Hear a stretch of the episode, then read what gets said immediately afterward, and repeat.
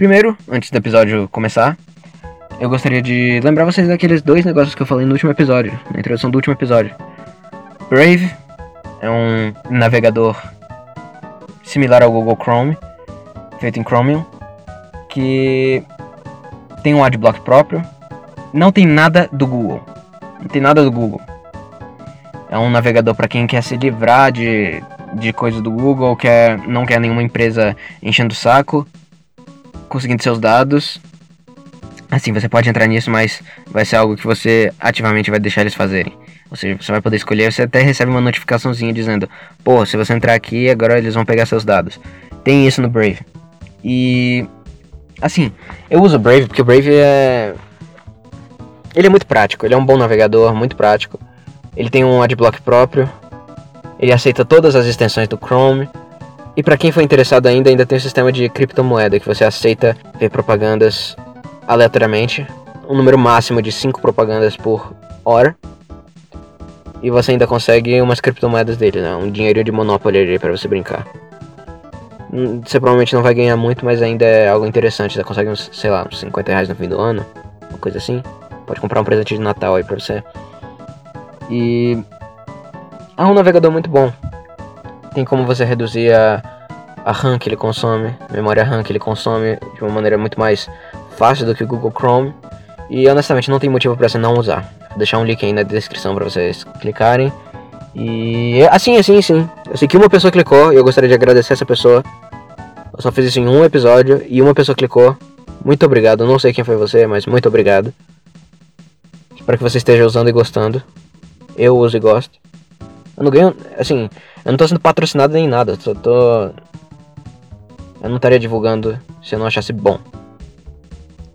E a mesma coisa vale pra, pra outra plataforma que eu vou divulgar, né? Que é o Library. LBRY. É uma plataforma inicialmente de vídeo, que ela é completamente descentralizada. Também baseada em criptomoeda. Você ganha. Você ganha criptomoeda até por assistir coisa. Pra vocês terem uma ideia. Se vocês seguem 10 pessoas, você ganha um pouquinho. Se você segue 50 pessoas, você ganha um pouquinho. 20 pessoas, você ganha um pouquinho mais. 50 pessoas, você ganha um pouquinho mais. E todo dia, se você assistir alguma coisa lá, você ainda ganha mais. Você ainda pode doar para criadores que você quiser, de maneira anônima. É, que, qualquer um que já operou com, com cripto sabe como que é. Só que lá ainda é mais facilitado ainda, porque você não precisa pegar endereço da carteira. Enfim, usem o library, é muito bom. Vou deixar um link para vocês me ajudarem. Eu assisto. Eu, eu coloco todos os episódios do Cast lá, inclusive. Você não precisa ouvir isso no Spotify. Vocês podem ficar esperando por ele no library enquanto vocês ainda ficam vendo as pessoas que foram banidas das outras plataformas, tipo Alex Jones e Stephen Molyneux. Sim, eles estão no library, os dois.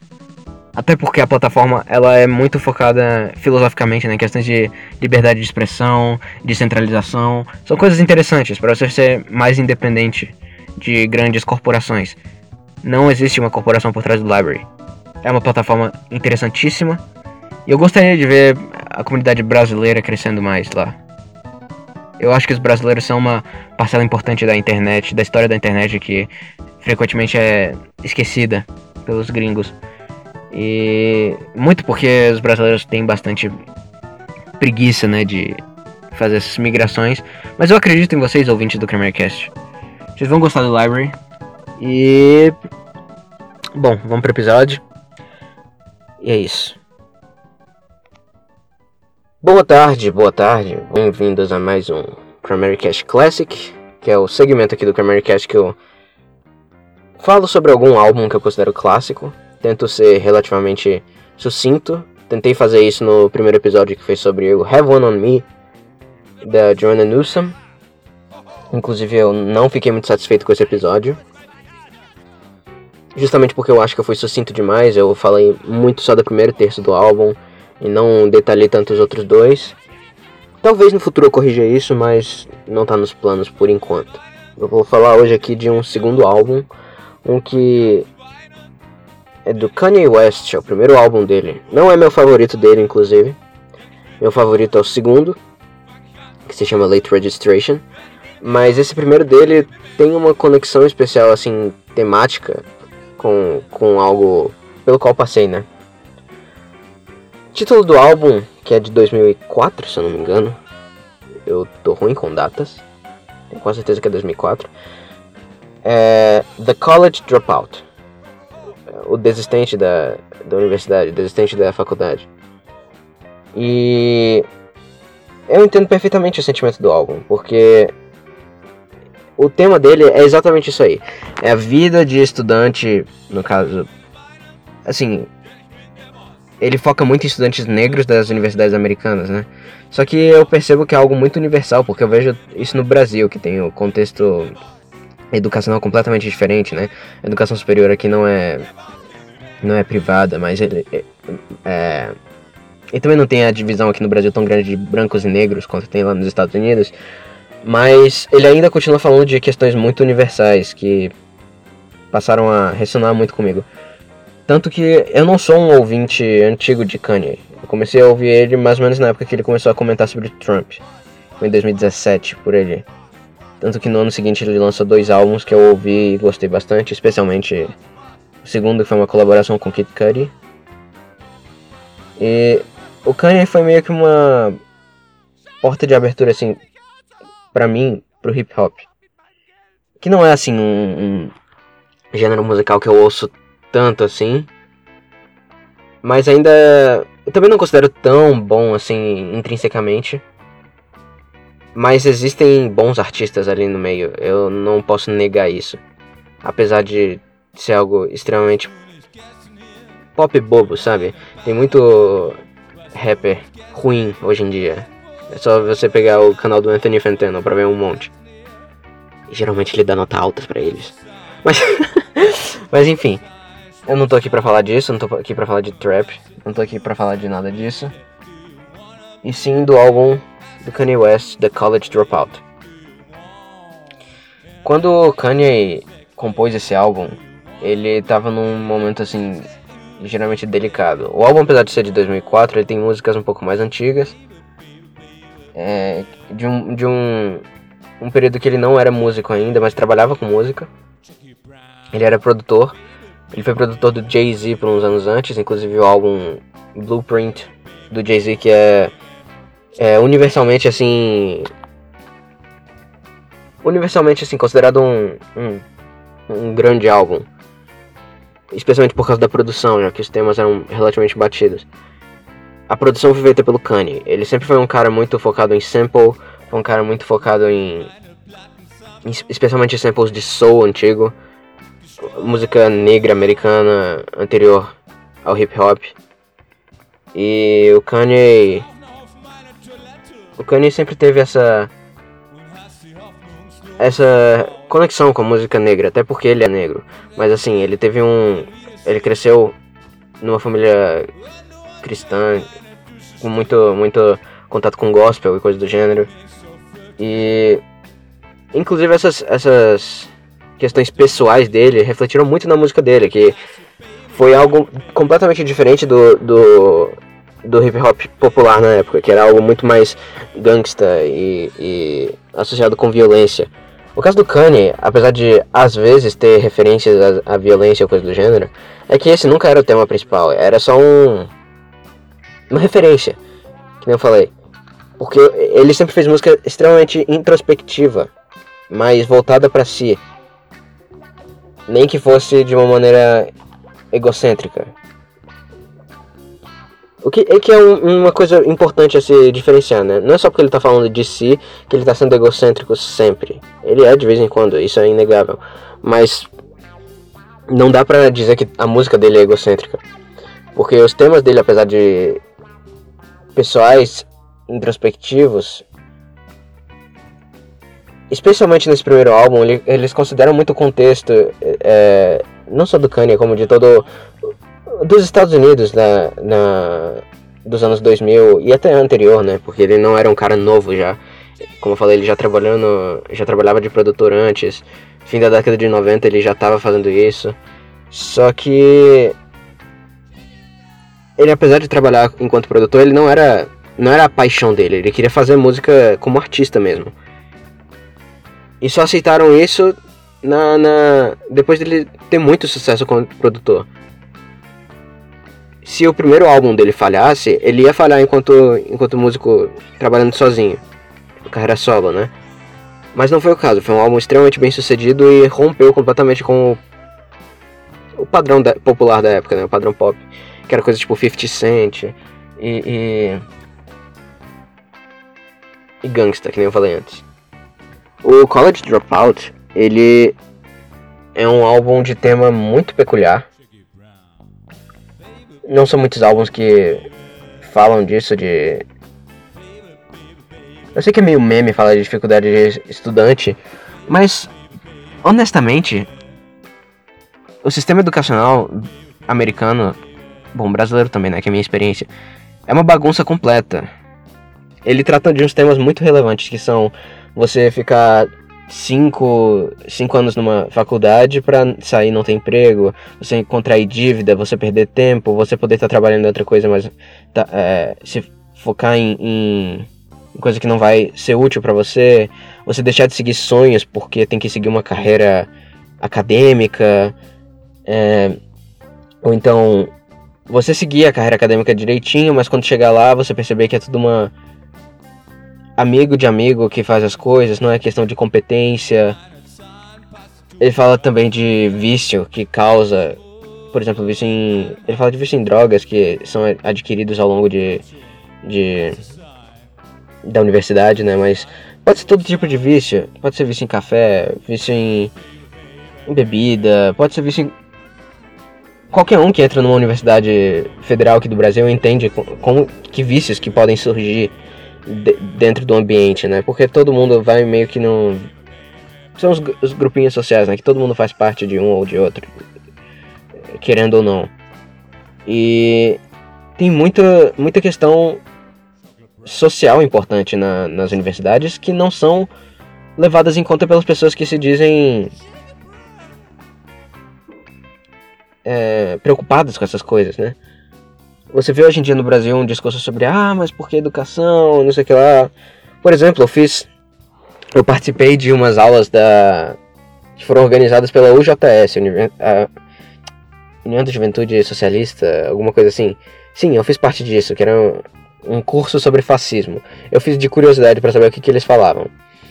E uma das aulas foi muito interessante, que foi sobre o integralismo porque não teve muita questão de opinião, foi simplesmente fatos. Ok, é isso aqui que os integralistas defendiam, é isso aqui que eles falavam, e é isso aqui os pedaços de arte que eles gostavam, e enfim. O que foi muito. Inclusive foi a aula mais criticada que eu vi, assim, pelos alunos, porque ela não teve nenhuma questão. Teve uma questão de opinião, né? A professora. Ela não. Ninguém consegue dar o um negócio 100% sem viés. Mas a professora tentou colocar o mínimo possível do viés dela. Então ela foi muito criticada por isso.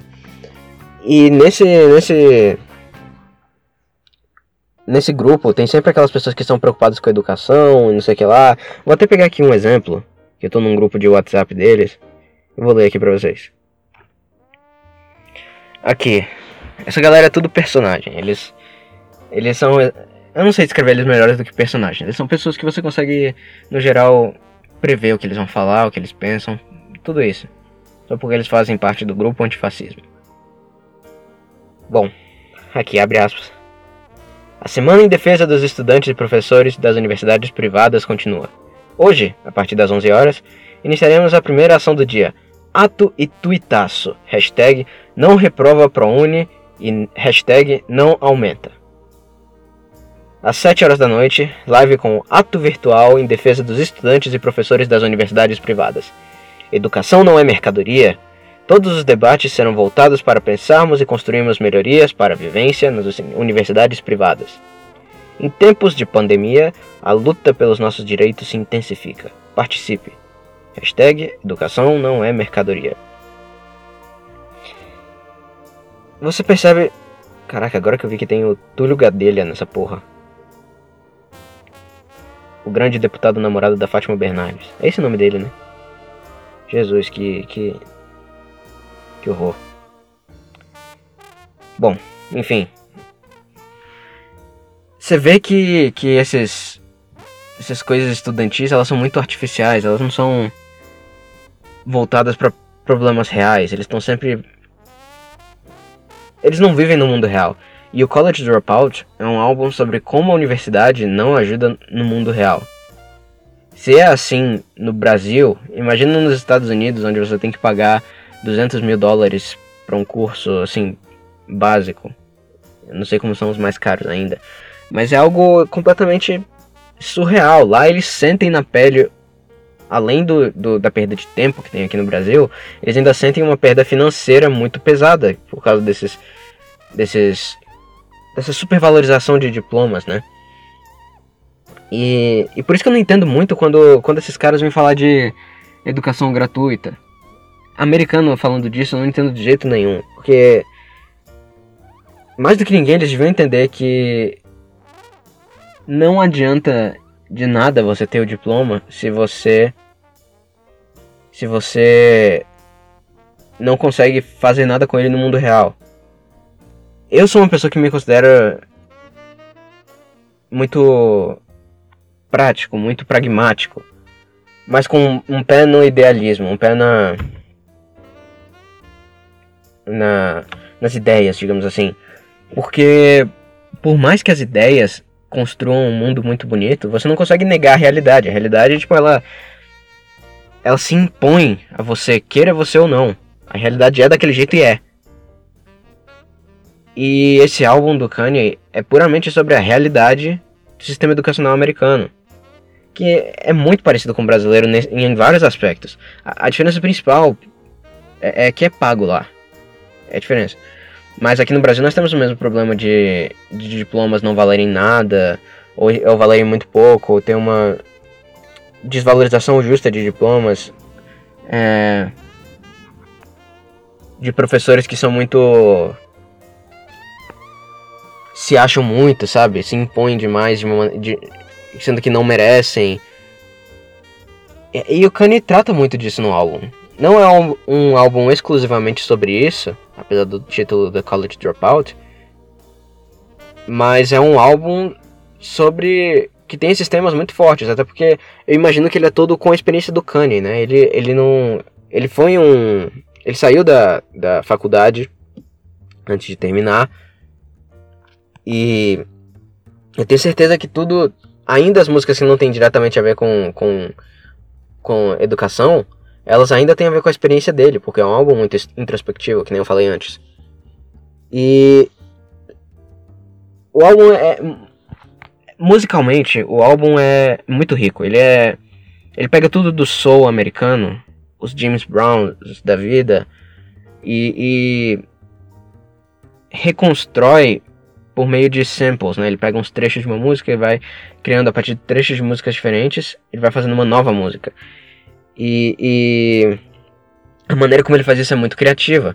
O exemplo mais claro para mim é da de uma das minhas músicas favoritas dele, se não a minha favorita, que é Through the Wire. Ele pega uma música que eu odiava, se chama Through the Fire da Chaka Khan, e ele faz um sample é, com, com a voz dela mais aguda, né? Ele pega e e aumenta quão aguda a voz dela é, né? Aumenta a frequência. E a música é absolutamente genial, porque o título Through the Wire tem a ver com o acidente que ele sofreu pouco antes desse álbum sair. Que foi o que fez ele decidir, não, agora eu quero, eu preciso seguir minha carreira de músico. Ele até disse numa entrevista que é, ele sentia como se o acidente de carro dele fosse Deus dizendo que, ok, eu te dei eu te dei um trabalho bom, você está ganhando bem, você está trabalhando com algo que você gosta, né? Que no caso é produzindo música. E a qualquer momento eu posso tirar. Então você. Eu posso tirar tudo de você. Então você aproveite ao máximo. Aí ele com essa mentalidade, na, com essa mentalidade, com esse pensamento, ele, ele disse, não, eu tenho que aproveitar isso. Tenho que sugar tudo que eu puder dessa, dessa oportunidade e eu vou querer lançar meu álbum. E a música é sobre isso. Sobre o acidente dele, sobre as per perspectivas que ele tinha é, para o futuro, sobre o passado dele é, e o que ele queria fazer no futuro. E a música ela é tão ela é tão verdadeira que boa parte dela é cantada ele cantou depois de, de ter sofrido o acidente. Imediatamente depois. Ele teve. O nome da música vem, vem de um problema que ele teve na, na mandíbula. Que a mandíbula dele ficou. Foi essencialmente destruída. A mandíbula dele. E ele tava tendo que usar uns fios para fechar a boca dele e deixar ela fechada o tempo inteiro, mesmo com ele falando. Então, boas. Em determinados momentos da música, você consegue perceber que ele tá falando com a boca fechada. Que nem eu tô falando agora. porque ele não. porque ele não consegue abrir a boca. Porque tem esses fios. Aí o título da música é isso, através dos fios, through the wire. E ele vai contando essa história de de como ele se considerava abençoado por ter tido essa oportunidade de ter visto isso, de perceber que ele tinha que fazer tinha que usar ao máximo essa oportunidade, que são poucas pessoas que têm, e ele era abençoado de certa forma por causa disso. E esse foi o é a música assim. Pra mim é a música principal do álbum, porque ela pra mim captura o contexto inteiro. Ela pode não falar de universidade, ela pode não falar de vida acadêmica, mas ela ainda fala desse, dessa questão de você seguir aquilo que você acha que você tem que seguir, entende? Você meio que follow your bliss, que nem falou Joseph Campbell. Fazer aquilo que você sente que tem que fazer sua obrigação moral, algo assim. E muita da mentalidade de universidade tem justamente a ver com você não seguir isso. Você realmente acha que todas as pessoas que entram em universidade são feitas para universidade? Eu sou de um curso de uma engenharia que formam cinco alunos por semestre ou alguma coisa assim, o que ainda é muito mas entram 40 pessoas por semestre e saem 5. Isso. As outras 35, você acha que elas simplesmente. É, que lugar delas era realmente a, a universidade? Eu acho muito difícil você falar isso. Não é porque. E detalhe, das 5 que se formam, eu diria que umas 3 e meia ainda usam muito de métodos questionáveis, digamos assim, para se formar. Que é sempre fazendo as coisas às coxas. Não tem realmente aquele aquele tesão na, no curso, entende? Elas não estão. Elas estão fazendo aquilo só porque é o mais seguro. Porque é o que elas acham que tem que fazer. Porque elas querem ter um. Especialmente sendo de Brasília, tem muito disso. A pessoa que quer fazer um concurso e nunca mais trabalhar na vida, nunca mais ter dor de cabeça, nunca mais ter segurança, né? A famosa segurança financeira. São, são pessoas que contribuem para um aspecto dessa cidade que é meio morto por dentro, meio sem alma. Não tem. As pessoas são muito cínicas quando se trata disso. E eu me considero uma pessoa relativamente cínica. Relativamente. Mas. Pra mim não tem nada mais cínico do que a, a maneira como vem a, a, a educação hoje em dia, que é uma ferramenta puramente utilitária. Educação pode ter questões utilitárias, mas para mim não deveria ser o que move ela, entende? Não faz sentido alguém estudar letras português é, pra. sem ser por paixão pelo negócio. Mas muitos fazem isso simplesmente para conseguir um emprego de professor, coisa do gênero. Ou simplesmente ter um diploma, o que é ainda pior. Ah não, eu preciso ter um diploma para fazer tal concurso, porque o concurso exige que eu tenha diploma é, uma questão horrorosa e distópica, né? Mas é a realidade. É assim que as pessoas veem universidade. E o Kanye fala muito disso. O problema é que todo mundo pensa desse jeito. E se todo mundo pensa desse jeito, o mercado está inflado de pessoas assim. Você é substituível, você não tem nada de especial por ter um diploma. Você vai ter dificuldades por causa disso os skits têm muito, muito, muito, muito a ver com isso. Por exemplo, a primeira música do álbum não é, não é, tem um skit antes, mas a primeira música de verdade do álbum, ela fala sobre como deixa eu voltar um pouco. Primeiro tem um skit de abertura que é o Kanye sendo pedido por um professor dele para fazer música para uma apresentação para formatura, alguma coisa do gênero. é, pra, pra turma dele, né? E acaba que o Kanye faz uma música sobre ser o underdog da situação. O, o nome da música é We Don't Care.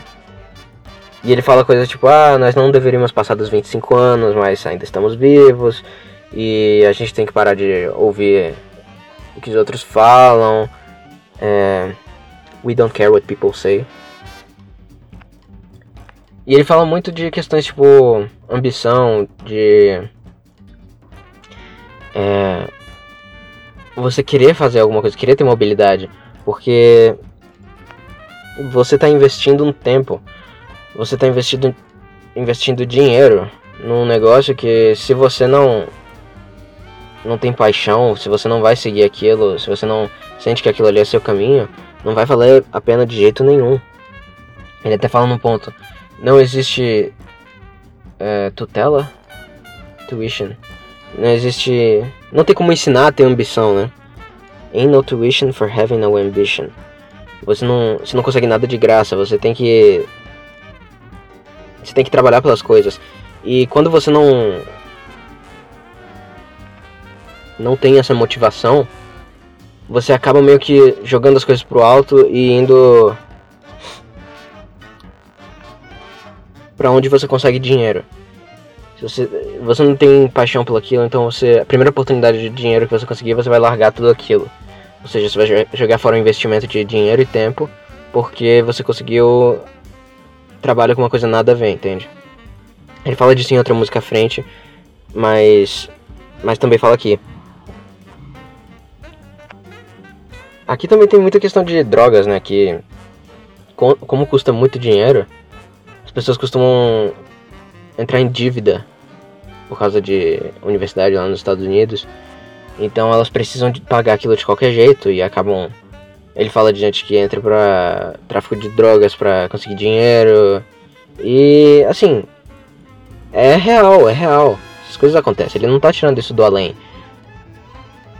Ele trata também da questão de. de, de pais que, que.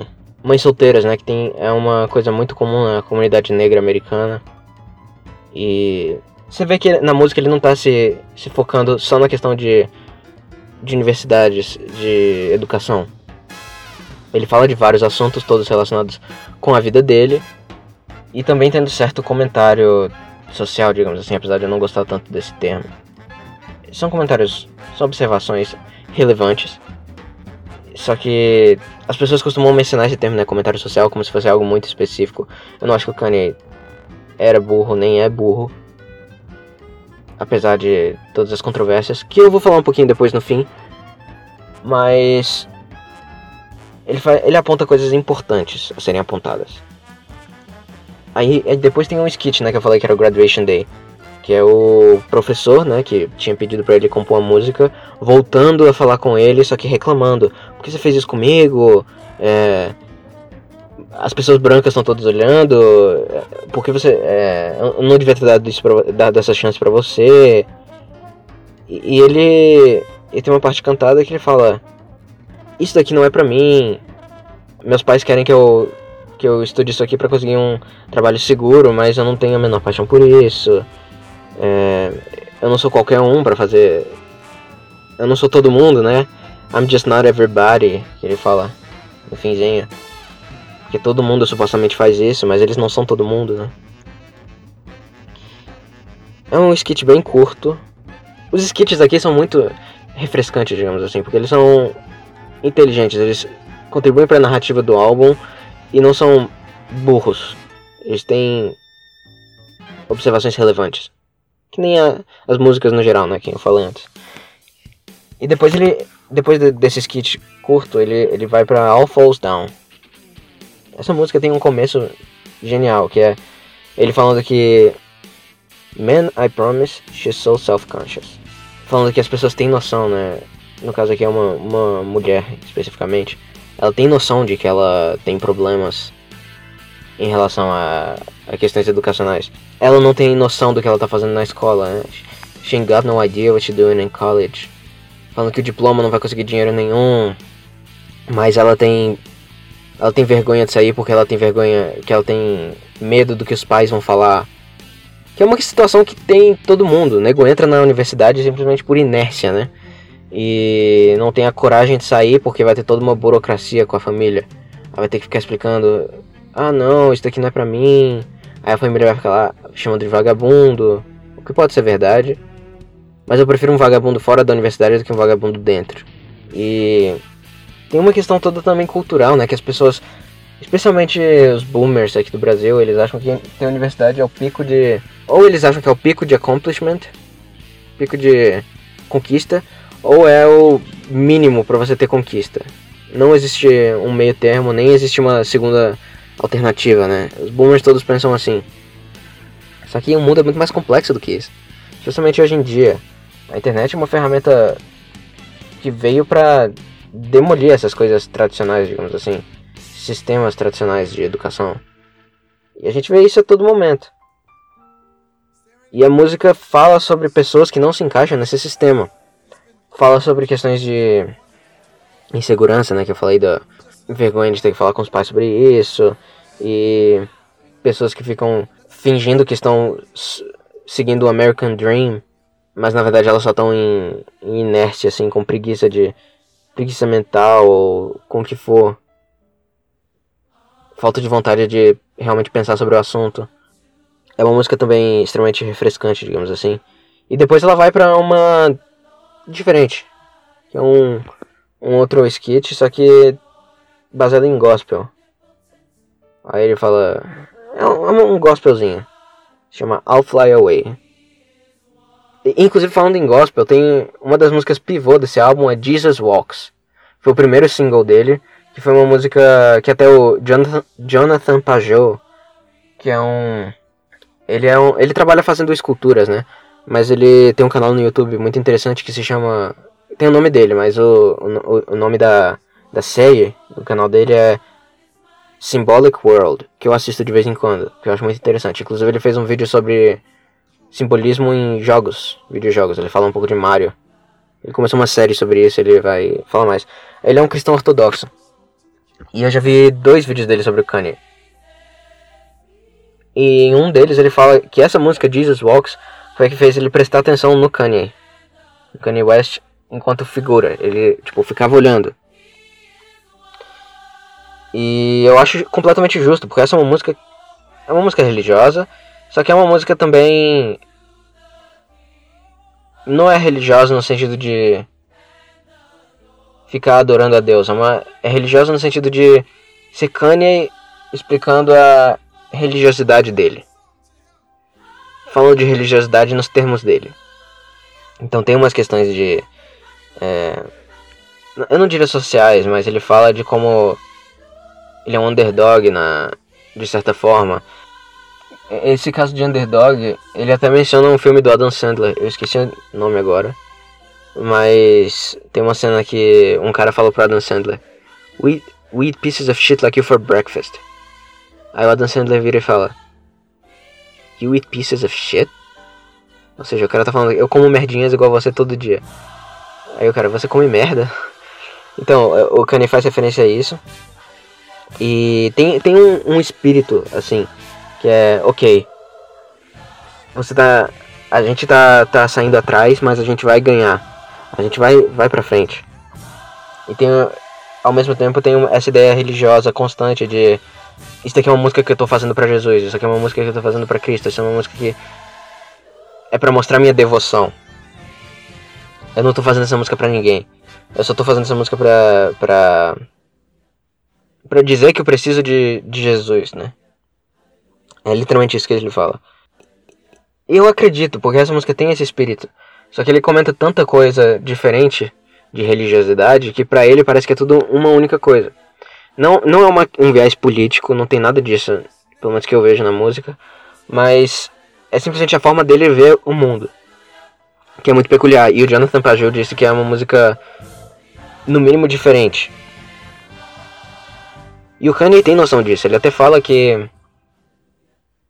Eu posso falar. É, eu posso falar de armas, sexo, violência, é, trivialidades, mas se eu falar de Deus, meu álbum não vai ser tocado. Ele fala, ele tem noção disso.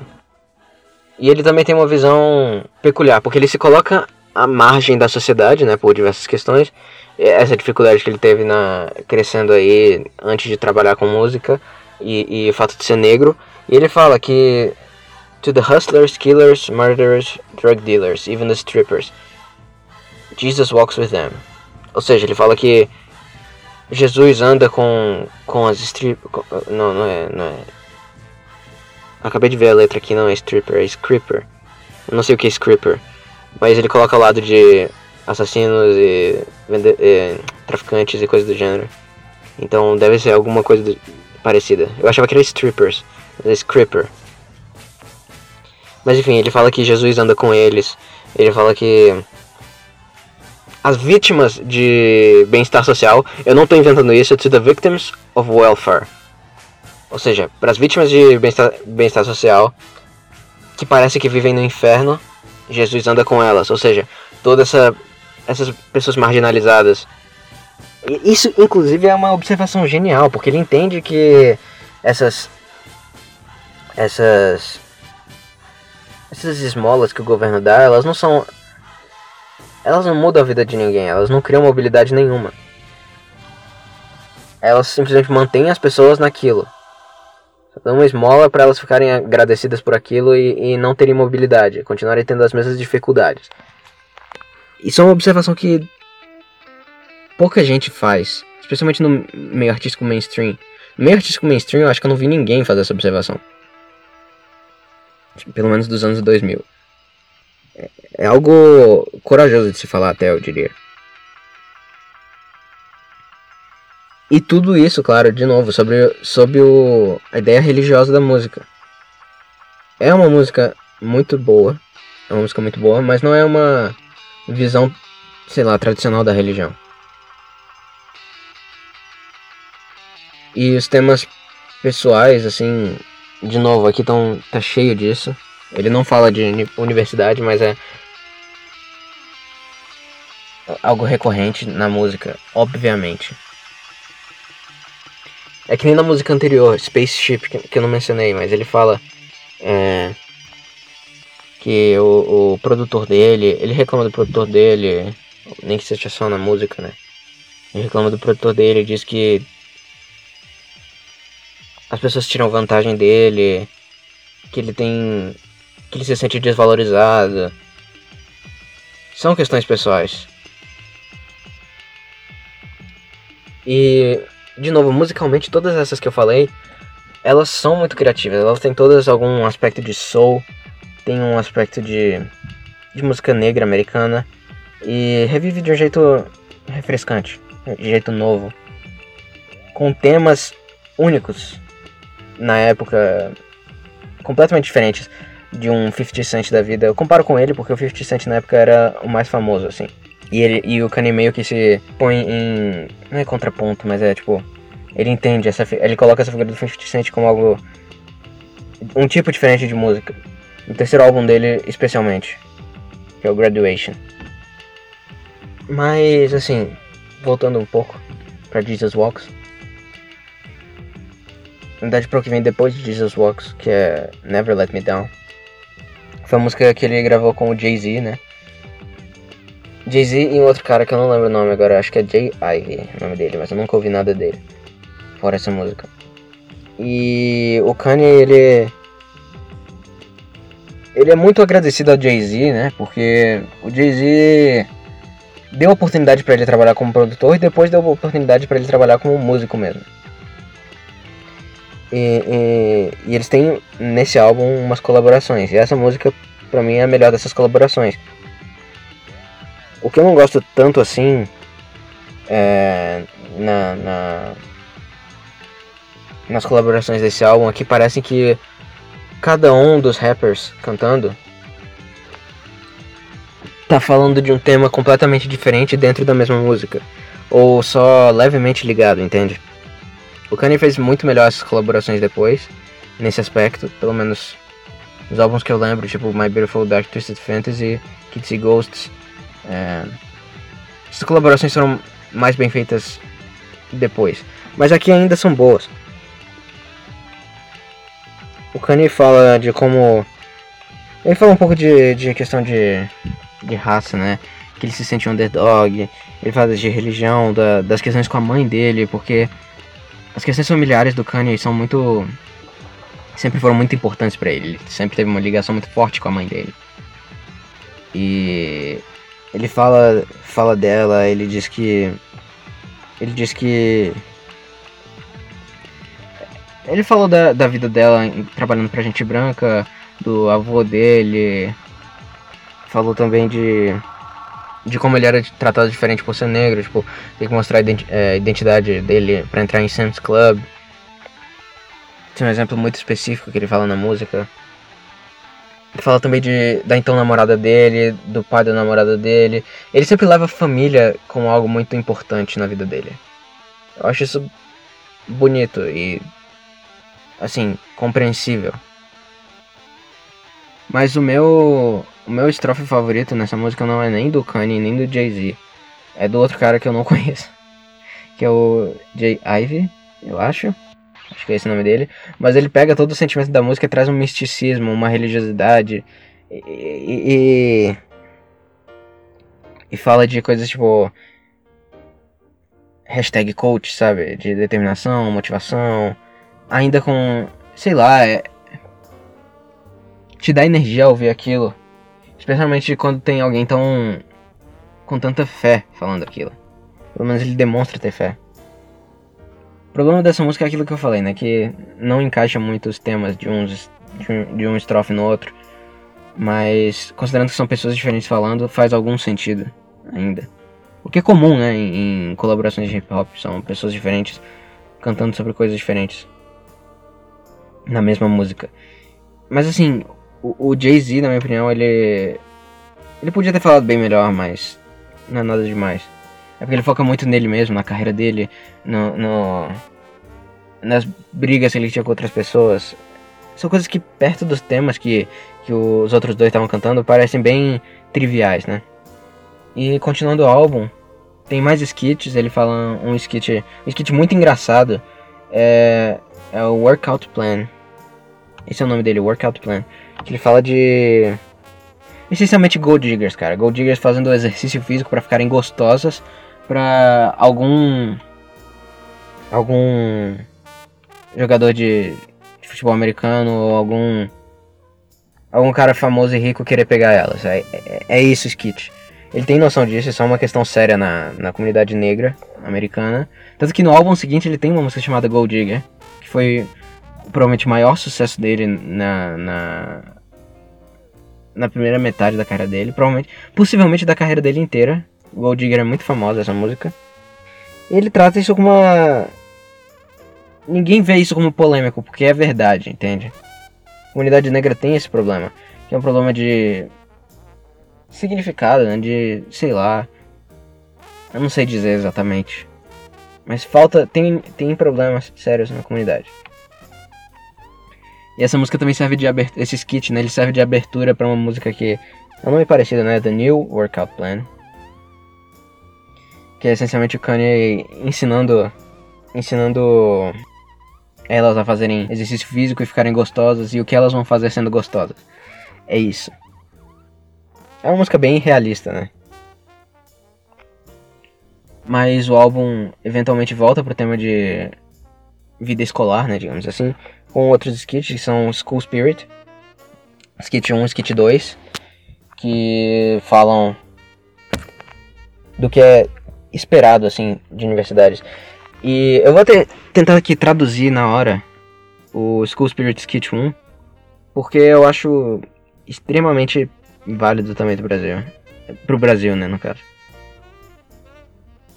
E sua mãe diz, vá para, vá para a universidade. Então você termina a universidade e é maravilhoso. Você se sente tão bem. E depois de todas aquelas festas e loucuras, você não e não se esqueça do hábito de usar drogas que você conseguiu com seus colegas. Bom, você finalmente consegue esse emprego de 25 mil ao ano. E você vai gastar todo esse dinheiro em crack e cocaína. Mas vai ser o seu dinheiro. Você não vai ter mais que pedir emprestado pra mamãe. Pode até tatuar o seu certificado nas costas. Porque você tá tão feliz com isso. E se você continuar a trabalhar, você vai poder, talvez depois de várias entrevistas, meu Deus, você vai poder entrar num nível inicial numa empresa. E quando você fizer isso, se você puxar saco o suficiente, você vai para o próximo nível, que é ser a secretária, o secretário da secretária. E meu Deus, isso é fantástico! Você consegue pegar mensagens para a secretária, que nunca foi para a universidade. Ela é, na verdade, a sobrinha do chefe. E agora você parte da família. Entende o que a universidade faz com você? Faz você ficar realmente inteligente, cara. Todos aqueles que falavam pelas suas costas nas aulas, lembra deles? Não eu, entende? Eu ouvia o que os professores falavam. Eu era um monitor. Isso que está acontecendo era para acontecer. Você sabe quantas matérias eu peguei? Matérias extras, matérias extras. Não, eu nunca transei, mas quer saber? Meu diploma me mantém satisfeito. Quando uma moça vem pra mim e fala: Ei, você sabe o que é sexy? Eu digo, não, eu não sei o que é sexy. Mas você. Foi mal. Não, eu não sei o que é sexy. Mas eu, eu, aposto que consigo somar todo o troco da sua bolsa bem rápido. Esse skit é absolutamente genial.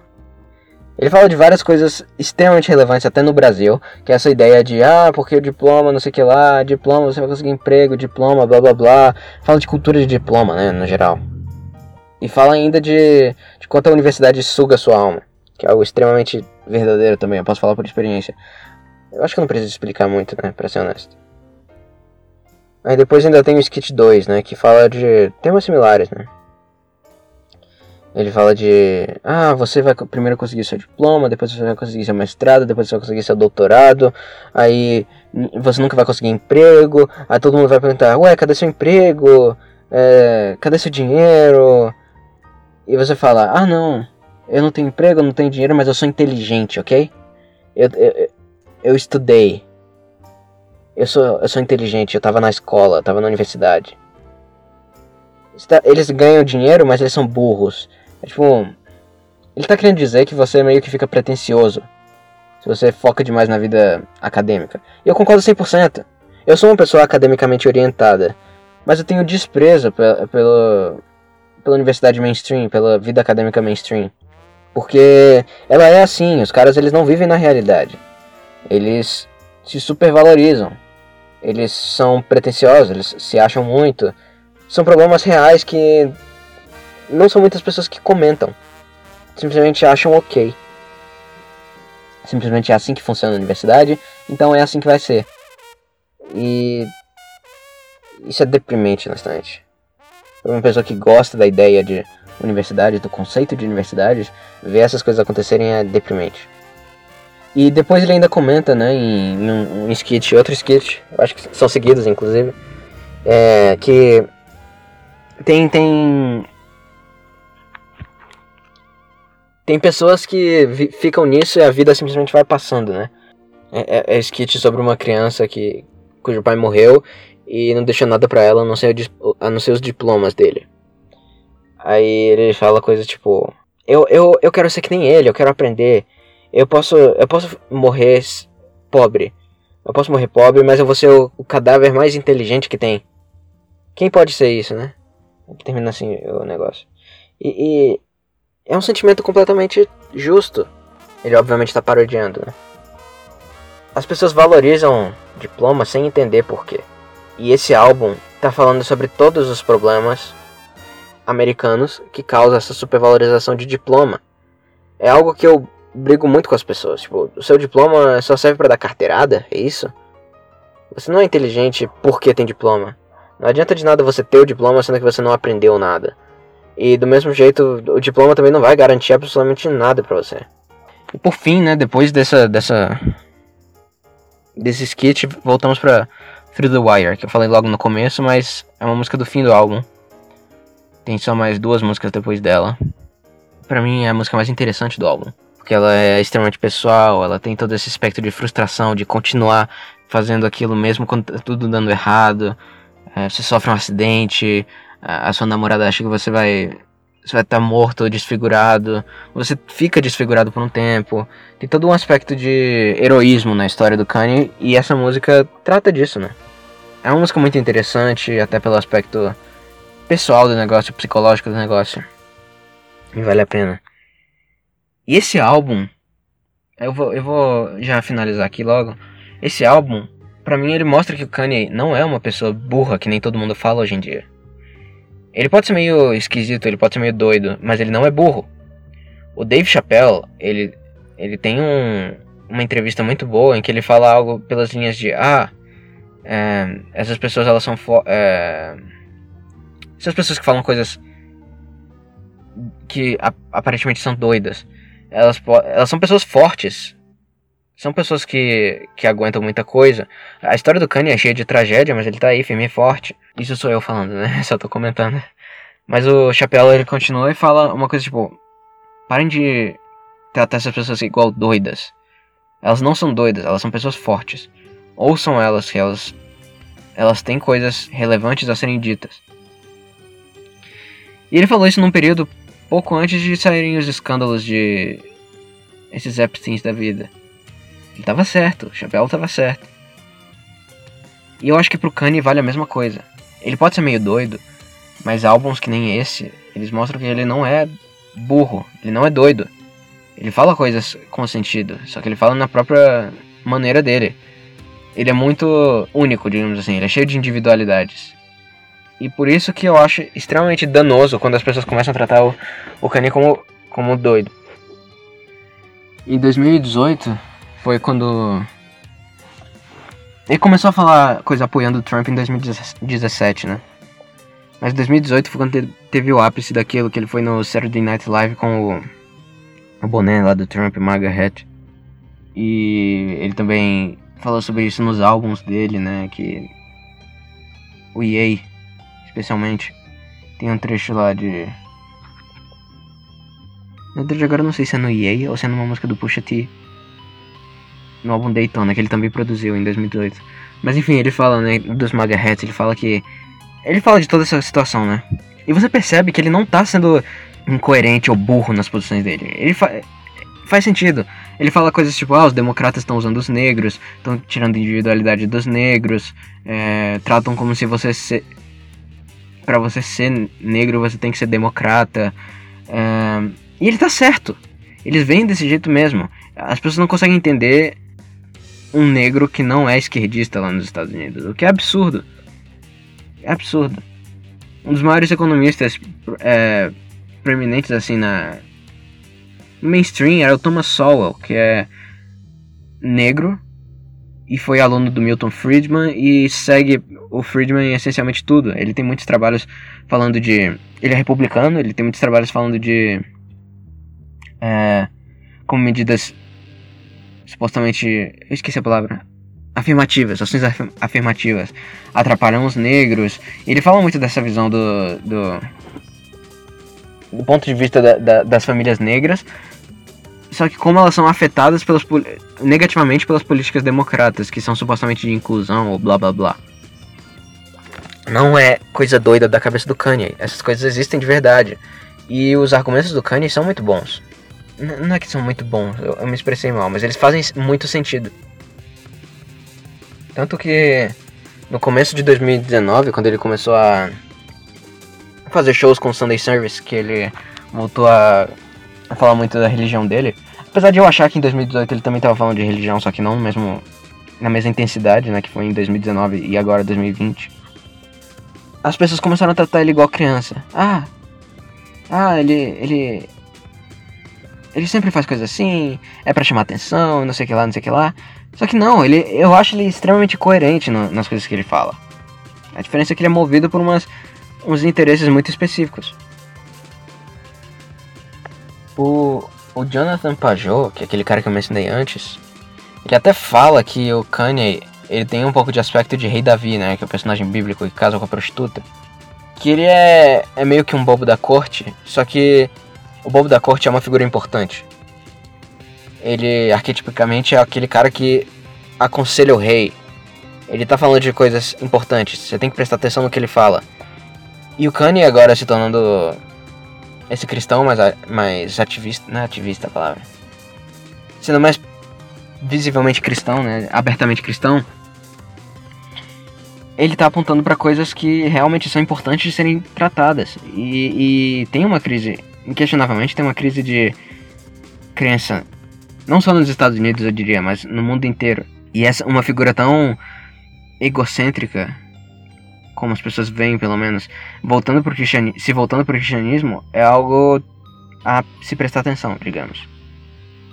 O fato do Kanye ter se candidatado à presidência em 2020 Hum, ele já tinha dado uma ideia que queria fazer isso em 2024, mas em 2020 foi uma surpresa para todo mundo. E ele tem sido surpreendentemente coerente, apesar de tudo. Ele falou numa entrevista que era contra o aborto porque acreditava na Bíblia, o que é algo perfeitamente sensato de se falar, mas não. é, o candidato não pode acreditar na Bíblia, não pode usar a Bíblia de argumento. Um monte de coisa idiota, né? Esse tipo de argumentos esses argumentos idiotas surgem, né, contra ele. Mas você vê que ele tá levando isso muito a sério e as pessoas estão tentando infantilizar ele. Agora foi o caso com o discurso presidencial que ele fez, que ele até hoje, até agora eu não entendi. Aconteceu uma, uma semana atrás mais ou menos. E tava todo mundo falando que ele tava louco, que ele parecia estar drogado, que ele parecia estar tendo um surto. Mas quando eu vi foi porque ele chorou.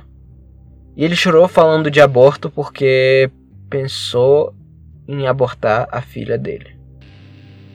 Se o cara ficar emocionado por falar da possibilidade de ter abortado uma filha dele que ele ama muito, é sinal de loucura. Honestamente, eu acho que loucura é, é, é o normal. Pra mim, isso se chama simplesmente não ser um completo sociopata.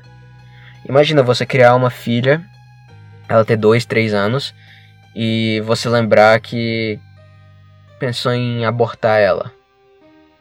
Se você não se emociona com isso, eu acho que quem, quem tá errado é você. Ele não tá falando nada de polêmico. Ele também deu umas opiniões dele lá que não, não veio muito ao caso, tipo, eu não achei nada demais. Inclusive teve uma coisa extremamente importante que ele falou. Que foi sobre vícios em é, anfetaminas e opioides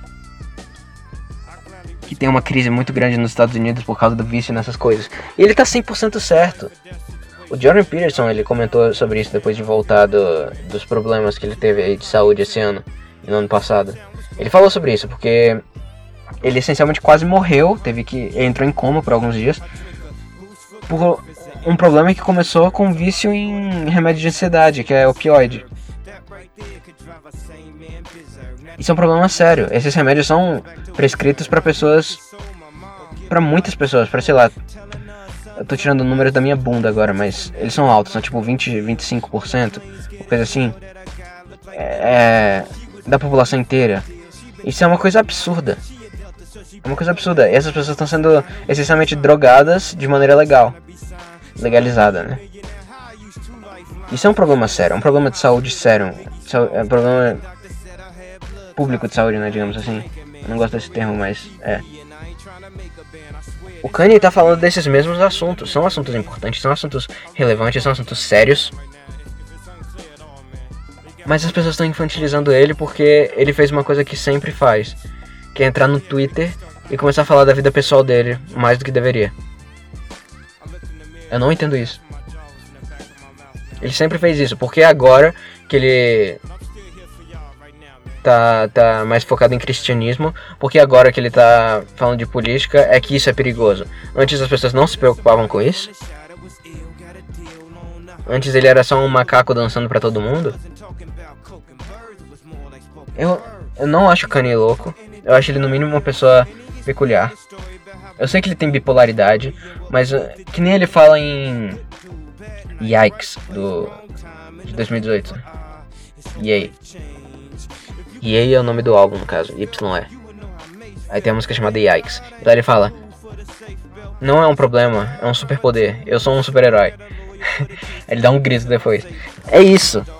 Eu acho que isso dá personalidade para ele, isso dá é lógico que ele vai estar tá errado muitas vezes, mas ele não vai estar tá mais errado do que a pessoa média. Ele simplesmente vai estar tá se expondo mais. Porque convenhamos.